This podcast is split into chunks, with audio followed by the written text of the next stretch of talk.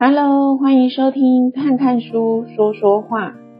今天要和大家分享的这一本书是天下杂志在二零一三年九月出版的。我手上的这一本是二零一三年十月第一版的第二次印刷。书名是《生存之道：对人而言最重要的事》，作者是稻盛和夫。他一九三一年出生于鹿儿岛，一九五五年就职于京都的绝缘爱子制造商松风工业，一九五九年四月获得朋友的资助而成立了京都陶瓷股份有限公司，现在我们所称的京瓷。此外，还参与了第二电电气化，现在称 KDDI 的设立，以及日本航空的重建。二零二二年八月二十四日，稻盛和夫因为自然衰老，在京都的家中过世了，享耆寿九十岁。现在，让我们进入稻盛和夫的生活哲学里，好好的向他学习。我们正处于极度混沌、眼前一片迷茫的不安的时代，生活算是富裕。内心却不满足，衣食应该饱足，却欠缺节制；社会应该自由，却充满闭塞气氛。只要拿出干劲，就可以得到一切，但是人类却软弱悲观，甚至有人因此犯罪，制造丑闻。为何如此闭塞的景况会覆盖整个社会呢？理由是因为大多数人找不到生存意义与价值，而失去了人生的方向。我想，应该不止我个人这样认为。眼前社会如此混乱，起因在于人们普遍欠缺人生观。处于这样的时代，我认为大家必须彻底的问自己：人为什么活着？首先，必须正面面对这个问题，确立自己的生活方针的哲学。这里所谓哲学，也可以说是一种理念或思想。要做到这样，可能如同在沙漠里洒水般徒劳无功，或者像在急流中打转般困难。然而，正因为我们所处的是一个充满鄙视努力、流汗风潮的时代，因此我相信，此刻单纯直接的提问具有相当重要的意义。除非我们去尝试彻底从头思考生活方式，否则混乱会越来越严重，未来也会越来越混沌不明，社会的乱象会持续扩散。感受到这种切实的危机与焦虑的人，应该不止我一个人吧？我想从正面的角度切入探讨人类的生存之道，由基础开始观察，毫无顾忌地道出我的想法。我彻底重新质疑人活着的意义与正确的生活方式。也有这种做法，在时代的急流当中。我想试着打下一根小小的桩。各位读者，如果可以从这本书中找到生存的喜悦，或得到一点提示，因而让自己度过充满幸福且充实的人生，将是我最高的喜悦。话说，我们人类活着的意义或人生的目的又是什么呢？对于这个可以说是最根本的问题，我还是想直接提出我的答案，那就是提升心智、磨练魂魄这件事。人活着的时候会被欲望迷惑牵引，这也是生物活着的特性。一旦放下迷惑，我们就能够追求无止境的财富、地位和名誉。成为沉浸于快乐中的生命。的确如此，只要活着，就不能没有足够的衣食，想要活得自由自在，也必须有金钱才行。由于出人头地也可以成为生存所需的能量，因此我们也不能否定，人活着就该拥有人生的目标。问题是，以上所提的都只限于眼前这一世，无论你拥有多少东西，往生后什么也无法带到另一个世界。这一世的事物，都得在这一世做出清楚的结算。在所有的事物当中，如果有一项是不灭的，那不就是所谓的灵魂吗？当我们死亡的时候，不得不全数放下今生今世努力积累的地位、名誉、财富，只能以灵魂迎向新的旅程。因此，每当有人问我，这辈子你为什么而来？我就毫不迟疑的回答：因为我想成为比出生时更好一点的人。也就是说，我之所以来到这个世界，是为了想带着更美丽、高尚一点的灵魂离开。在庸俗的世间诞生，尝尽各种苦与乐。在幸运与不幸的波浪冲洗下，直到最后的日子为止，还是丝毫不倦怠，努力地存活着。生存的过程有如磨亮自己的砂石，提升我们的人性，修养我们的精神，让我们拥有比来到此生前更高境界的灵魂，然后离开这个世界。我认为这才是人类生存的目的。今天比昨天更进步，明天比今天更进步，每天都老实地努力生存。我想，人类生存的目的与价值，就存在于不松懈地工作、踏实地行事、谨慎地求道当中，不是吗？人类活着的时候，总是受苦居多，悟道有时候难免怨恨神佛。抱怨为何唯独自己必须如此受苦？但是我们必须这样思考：世界就是为了提供灵魂的磨练机会，才会这般的苦啊！辛劳痛苦是锻炼人格的绝妙机缘。能够把考验当成机会的人，唯有这样的人。能够将有限的人生变成自己的财产，存活于世间。这一世是上苍给我们提升心智的时间，也是我们修炼灵魂的道场。首先，我想强调的是，人类存活的意义与价值，就是提升心智与磨练自己的灵魂。所谓的灵魂。会随着生存方式的磨练而出现不同的光彩。随着你过的生活方式，我们的心智可能更加高尚，也可能趋于卑微。世界上有不少人同时拥有高超的能力，却因为心术不正而误入歧途。看看我身处的经营世界，又有人抱持着。只要我赚钱就好的自私想法，因而发生所谓的丑闻。明明就是富于经营才华的人才，为何会连考虑也不考虑呢？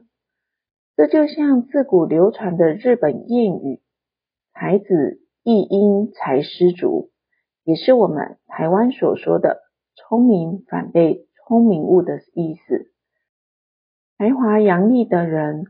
往往因为过于自信，朝着错误的方向前进，亦不自知。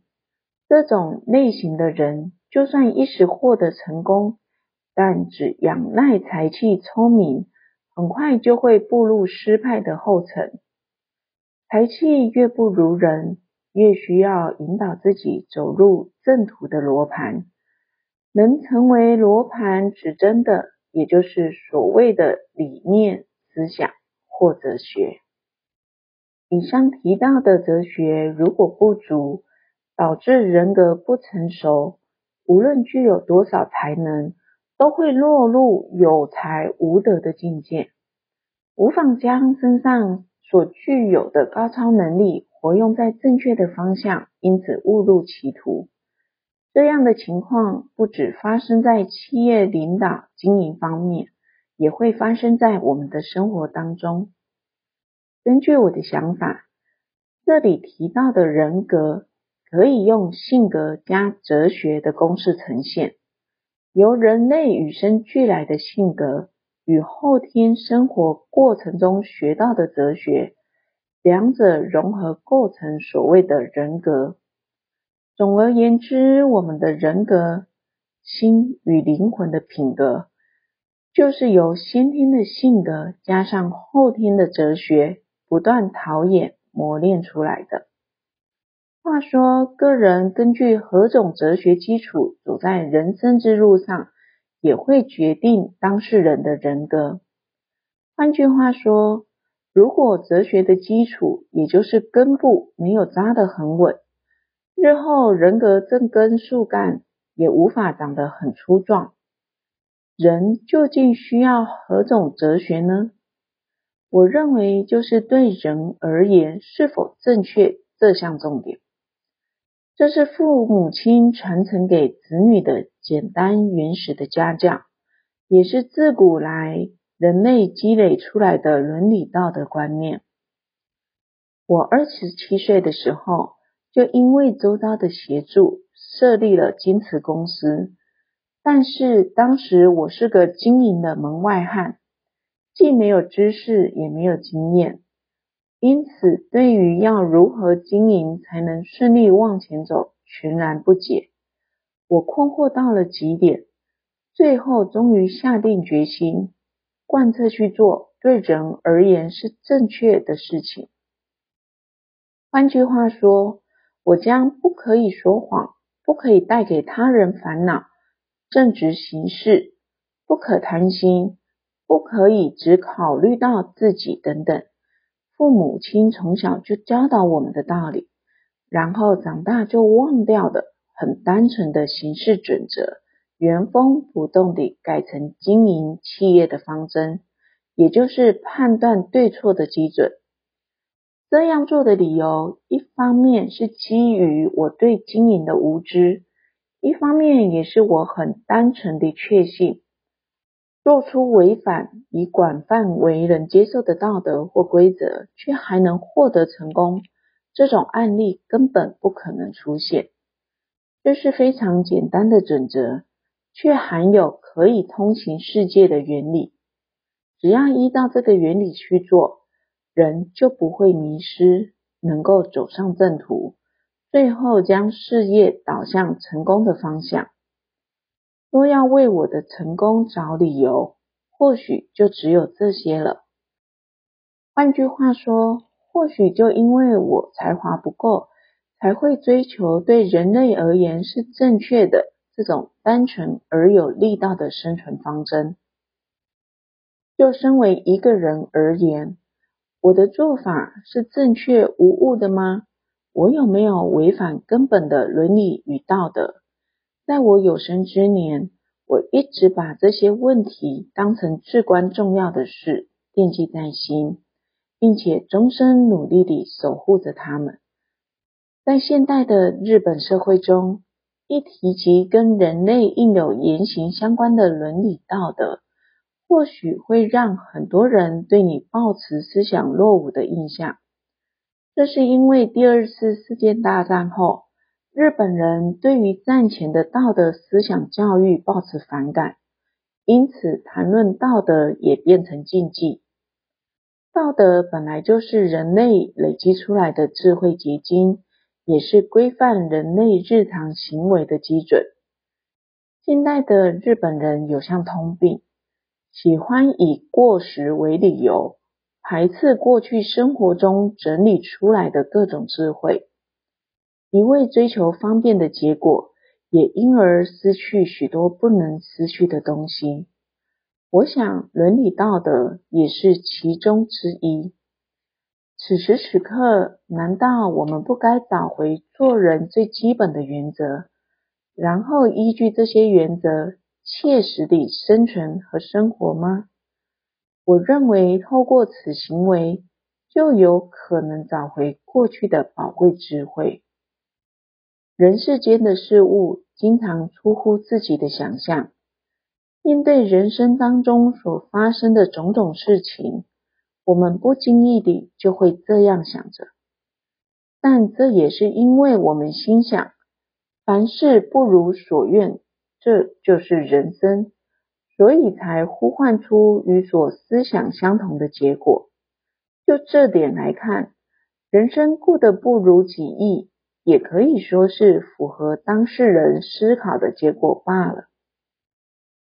虽然很多成功哲学的思考主轴都是以个人思想的成果作为思考方法，根据我的人生经验，除此之外，我还强烈地抱着。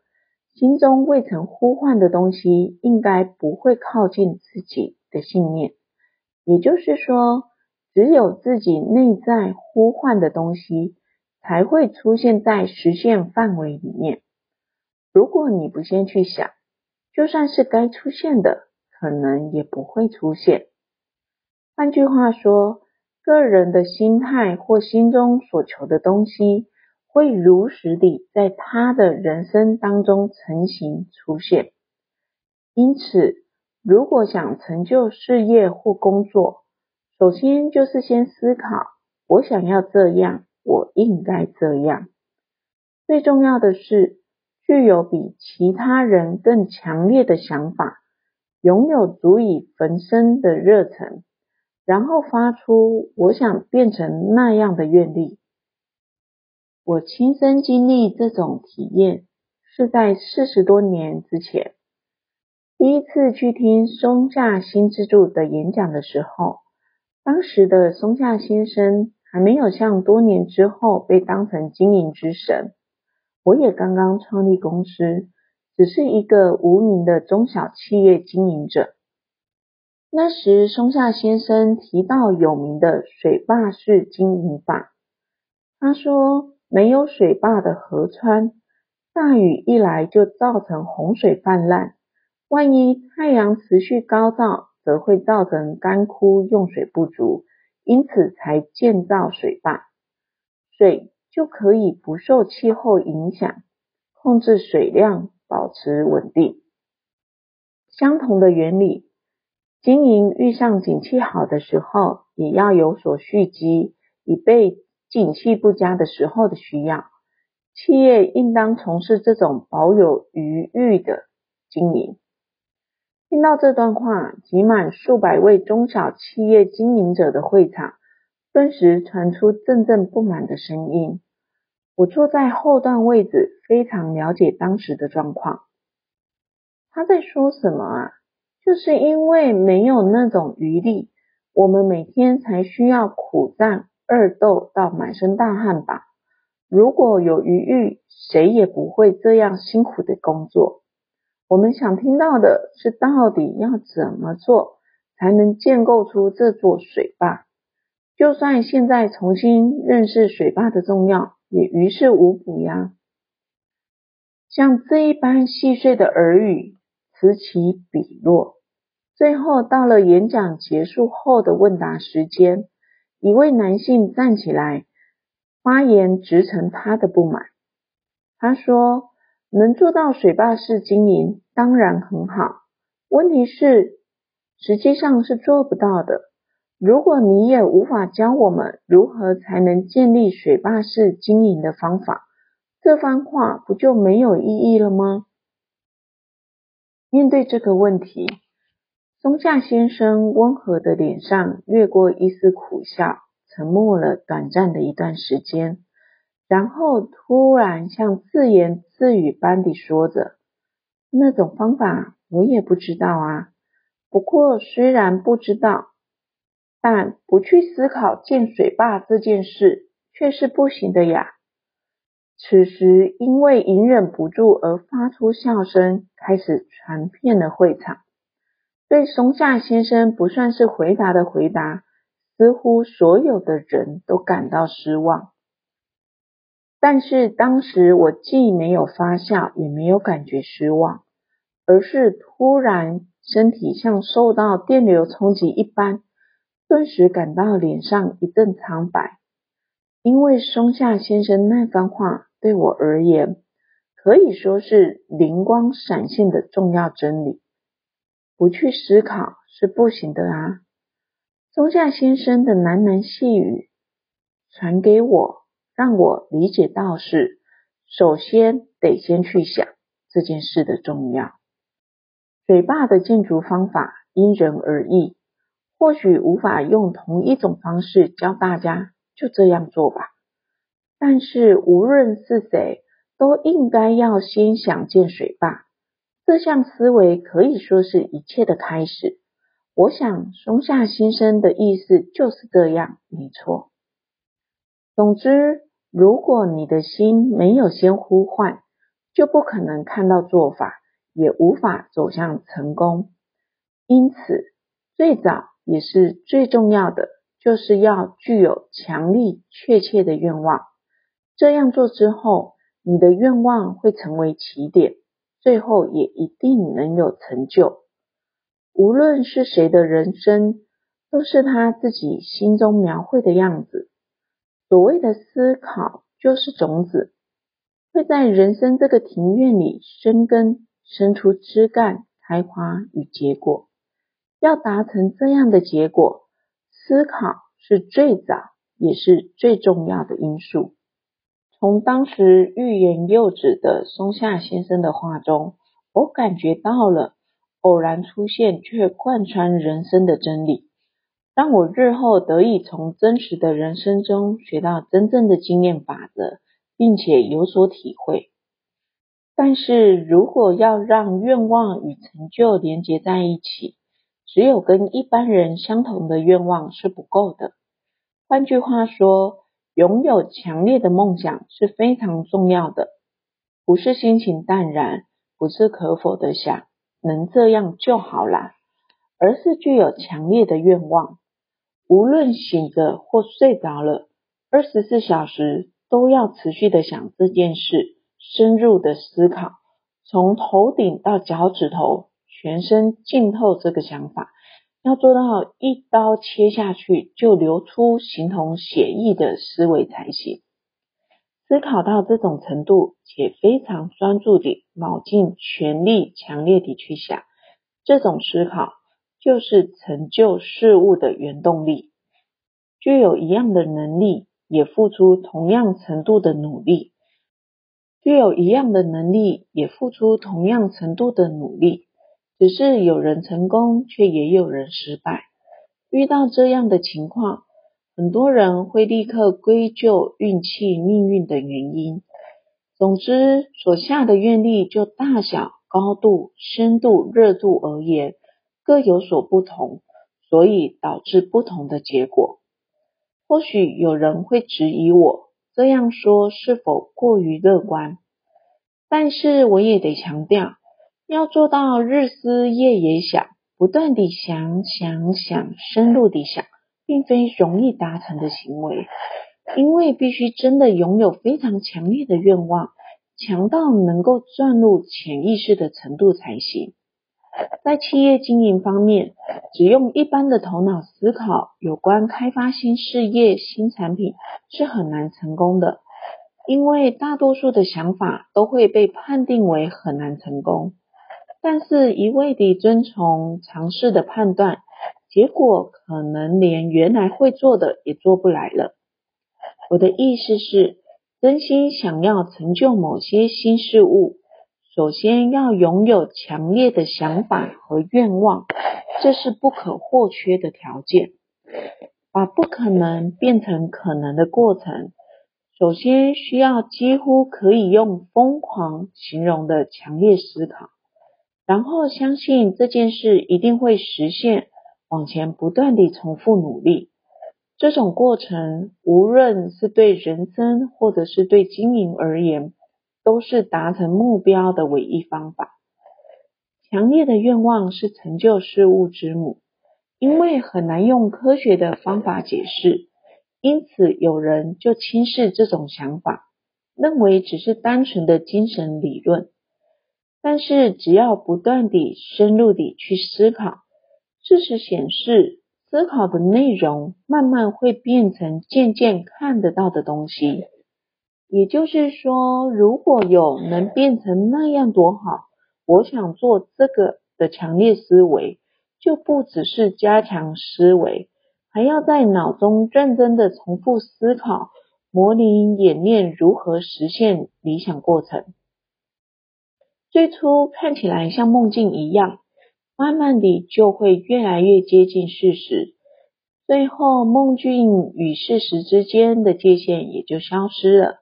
就像已经实现的现实景况，能够在脑中或者眼前描绘出事物达成与完成的状态。还有，如果看到的是黑白的景象还不够，必须看得到更接近事物的彩色画面。那种状态就是真实产生的实相。当你想要尝试挑战从没有人尝试过的事，肯定无法避免周遭的反对。即使如此，如果你心中认定自己会成功，心中印象牢不可破，而且是已经实现的样子，就应该大胆地推动自己的构想，用敢于夸大构想的乐观论为基础，然后让创意的翅膀展开。最好在自己的周遭事先聚集一群可以在背后。推动让创意高飞的乐观论者。以前，当我有了新的想法或创意的时候，经常召集干部们询问他们的意见。我会跟他们说：“我灵光一闪，想到这个，你们觉得如何呢？”这时候，那些出身南关大学，也就是很难考进的名校的优秀人才，反应通常很冷淡。然后巨细靡遗的对我解说我的创意是多么脱离现实与鲁莽。虽然他们讲的也都有道理，分析也很尖锐，但是从头到尾都在找无法成功的理由，然后进行批判。对任何的构想都只会浇冷水，打压创意，导致原本会成功的想法也变得无法成功了。如果一再发生这样的现象，我就会更换讨论的对象。也就是说，当我筹划构想新的困难的工作的时候，通常不会挑选头脑好，但总是往悲观方向思考的人，而是聚集那些有时候有点冒失，但是对我的提案却能天真喜悦地接受的人。他们会说出，那太有趣了，一定要做。这些赞成我的意见者，然后跟他们一起讨论。或许有人会觉得那是很无聊的话题，我却认为，其实在凝神构思的阶段，像这般乐观的谈话刚好最有帮助。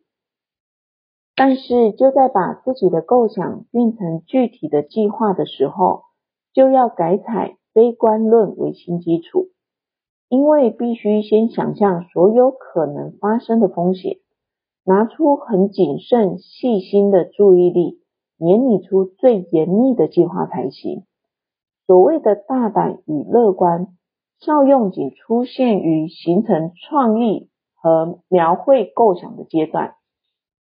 接着，一旦计划进入了实际执行阶段，就得再度采行乐观论。果断地展开行动，也就是说，想成就事物，把理想变成现实，就必须做到乐观的构思、悲观的计划、乐观的执行。关于这一点，日本的冒险家大场满郎，大场满郎是全球第一位独自徒步横跨南北极的人。因为京瓷公司提供他横跨极地所需的公司制品，所以他曾经专程过来的拜访稻盛和夫先生，并且表达谢意。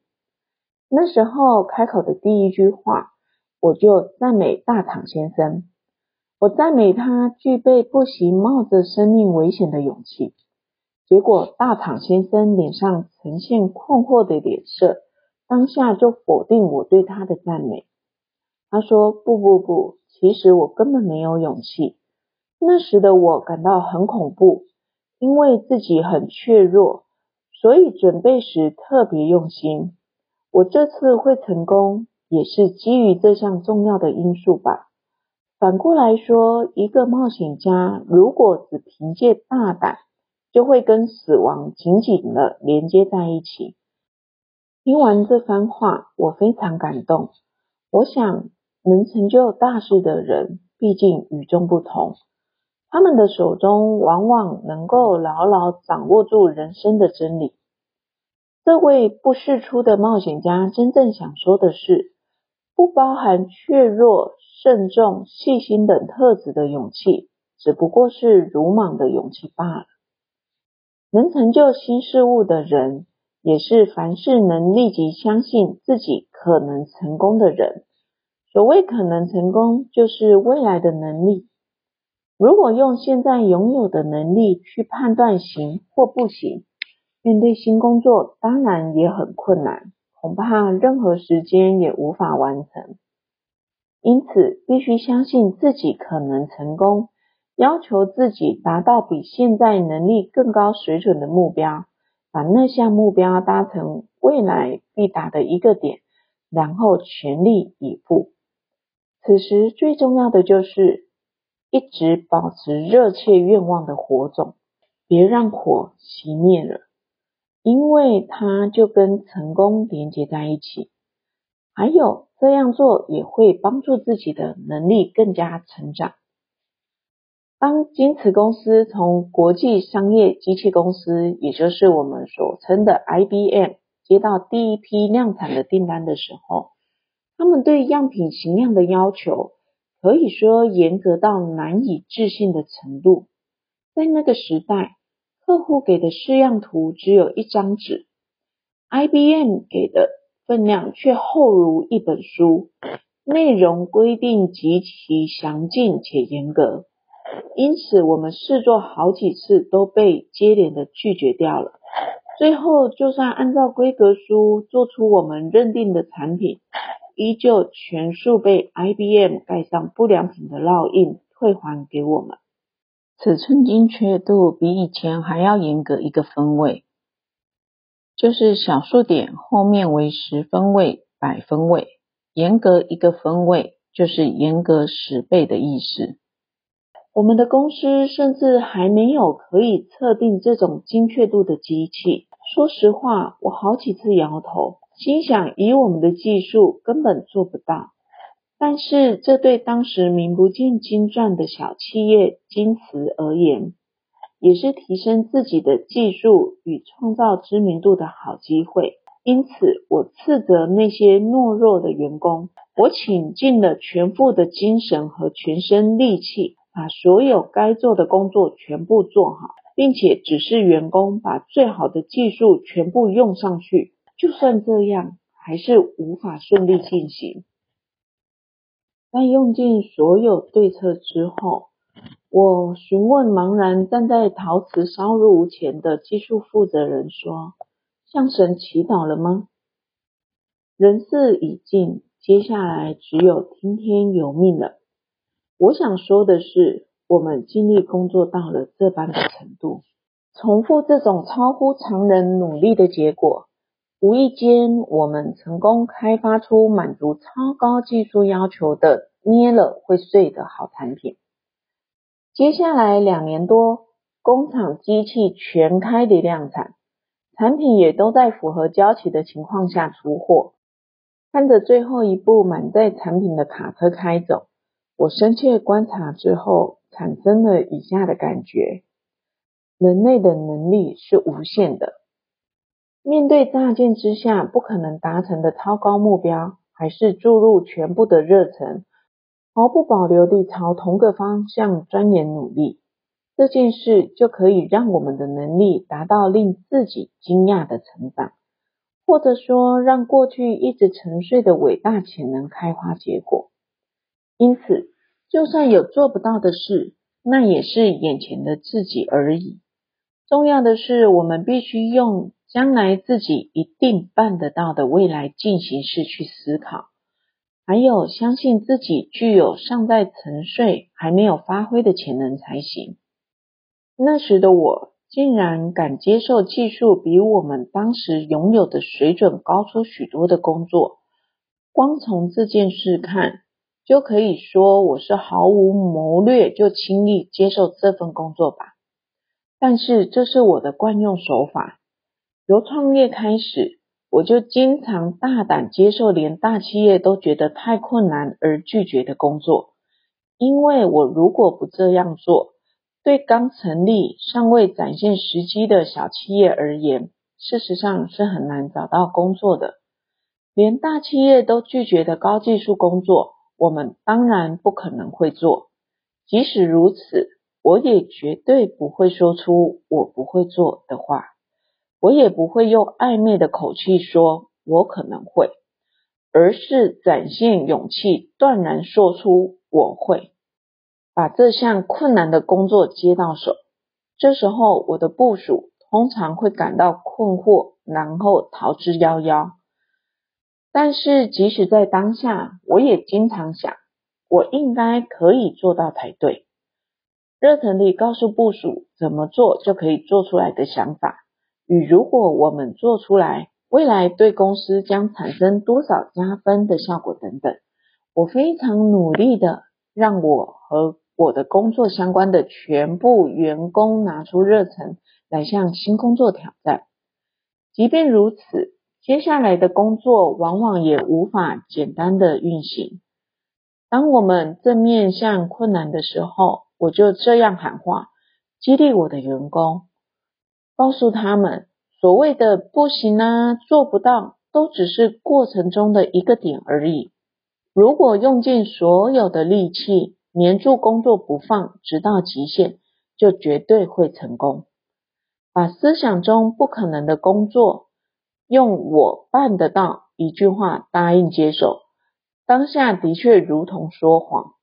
但是如果从不可能的情况下出发，一直到最后神明出手帮忙为止，绝不放弃的连续一直想，最后终于完成了。那就表示，从原本轻易就接受的妄语，诞生出真实的事实了。透过这种做法，我一而再、再而三的化不可能为可能。也就是说，我一直用未来进行式来思考自己的能力，并且把它用在工作上。到现在为止，我针对了解思想的力量，以及如何有意识地活用思想的重要。用实例来陈述，为了善用这种思想的力量，以便在人生或工作上获得更大的成果，最重要的工作就是先描绘能成为基础的伟大梦想。拥有梦想，抱着大志，强烈的许下愿望吧。这样做之后，光是度过每天的生活，都得用掉全副精神。或许有人会认为强调梦想、希望好像是随便说说的话吧。但是对一个可以凭借自己的力量切实地创造人生的人而言，必定会先抱持比自己想达到的基盘更大一点的梦，与超过自己能力范围的愿望才对。我也一样，年轻的时期所怀抱的梦想大小、目标的高度。可以说，就是拉拔我往前努力到现在的原动力吧。就像前面提到的，我在京瓷创业时期开始，就怀抱着我要让这个企业变成世界第一流的陶瓷制造商的愿望。面对员工的时候，我也经常这样说。当然，为了达到目的，我也立下具体的战略。但是当时却没有切实的把握会成功。就当时的时间点而言，那只是个没有自知之明的梦想而已。但是在公司参会的场合里，却一再重复地对他们说出同样的梦想。透过这样的手法，我把自己的思考变成全体员工的思考，然后最终这个梦想终于实现了。不管多么遥远的梦，你不去思考它，一定不会实现。再说，我们能轻易得到的，也只有强力要求，想要变成那样的信念而已。因此，我们必须将思维深植到潜意识里，想呀想，不断地想。说梦话就是其中一种行为模式。实际上，因为我们做了这样的事，才会做出比实际更大，而且很接近现实的梦想。梦想越大，距离实现的距离也就越遥远。即便如此，只要针对事情成功时的样子、成功之前的过程一再的想象，想象到眼前看得见的程度，具有浓密的形象。此时，除了通往实现的道路将渐渐明朗可见，许多能够让自己向成功更趋近一步的各式各样的暗示，即使在若无其事的生活中也会出现。例如，走在街道上，负责喝着茶、发呆的想事情的时候，或者与朋友谈天说笑的时刻。这时候，其他人可能视而不见就放过的东西，或是在若无其事的场合发生的微细事物，或者不小心梦到的创意或暗示，就可能如灵光一闪，突然出现。即使听到同样的事物，有些人会从中得到重要的资讯，有些人却茫然不知所以。两者之间的差别何在呢？就在日常有无问题意识而已。就好像很熟悉的故事，苹果从树上掉下来，看到的人很多，但是能够从中发现地心引力的人却只有牛顿而已。那是因为牛顿具有强烈到已经植入潜意识的问题意识的原因。前面提到神的启示，或者说能变成创造源泉的灵感，就是透过那样的梦想。神赐给持续抱持着强烈愿望的人的礼物。我希望我们无论到几岁，都是会说出梦想、描绘光明未来的人类。因为无法拥有梦想的人，既无法带来创造与成功，就人类而言也无法成长。原因就在于，描绘梦想加上创意功夫。就可以透过重复专心一意努力的行为，不断地磨练个人的人格。就这个层面来看，所谓的梦想与思考，就像人生的跳跃点。我想强调的就是这件事。高兴的时候就高兴，质朴的心最重要。如果感谢的心可以说是呼唤幸福的圣水。或许诚实的心就是让进步诞生的父母亲，即便刺耳的话，也要用坦然的心情去倾听。应该改的就立刻做，不可以推脱到明天。这种淳朴的心会让我们的能力成长，也会促使心智向上提升。主张这种诚实的心很重要的人物。就是松下幸之助先生。松下先生认为自己没有学问，因此一生当中一直向他人求教，让自己成长，从未改变这种态度。即使到了被称为经营之神、被视为神之后，也不曾忘掉要把这种终身是学徒的心情贯彻到底。因此，我认为松下先生真的有伟大的地方。当然，他所说的诚实，并非人家叫你往右你就往右那种顺从的品性。诚实的心是指承认自己的能耐，然后拼命努力工作的谦虚之士。有一对大耳朵听从他人的意见，有一双真诚的眼睛反观自身。配备这样的器官，并且不断让他们发挥功能。当我还是菜鸟研究者的时候，就拼命努力做实验。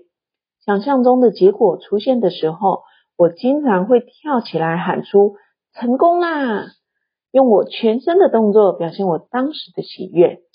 但是我的助手却用冷漠的眼神看着喜悦的我。那时候我不但自己高兴地跳起来，还催促我的助手说：“你也要高兴呀！”但他却用一点也不觉得好玩的脸色盯着我，然后不屑地吐出一句话说：“你这个人很轻浮吧？”接着又说：“你总是为一些琐碎的事大叫‘成功啦，成功啦’。”男人高兴地非要起来，一生当中也只有一两次，有时有，有时甚至没有。像你这样动不动就轻率地显露出高兴的心情，只会在人前显露出自己的低贱而已。听到这一席话，一瞬间我的感觉像被浇了冷水。但是我吸了一口气，调整一下心情，对他说出：“你的话。”我能理解，但是当工作有了成就，就算是很小的成绩，我认为还是可以很单纯的感到喜悦。就算有点轻浮，却可以诚实的表达感激的心情。这种心情也是我继续重拾朴实的研究与工作的能量。虽然听起来有一半像是绝望的台词。但是我认为这句话也很明快地反映出我的生活方向和哲学。也就是说，无论针对多细微的事，我都抱持欢喜的心、感谢的心情，不去讲道理，而是诚实地接纳。我出乎意料地对我的助手解释这件事的重要。所谓的诚实，就是由朴实的心产生的实践行为。也就是不可以忘记每天反省自我、磨练自己的心。无论多么努力想变得谦虚，还是有人会在无意之中做出自己似乎什么都知道的举止，表现出好像很伟大的样子。骄傲、瞧不起、怠慢、思维肤浅、言行过度。当我们留意到自己有这些错误的言行时，最重要的是要拥有可以反省的机会，以便修正自己的戒律规范。越是不厌其烦能够每天反省的人，越能够提升自己的心智。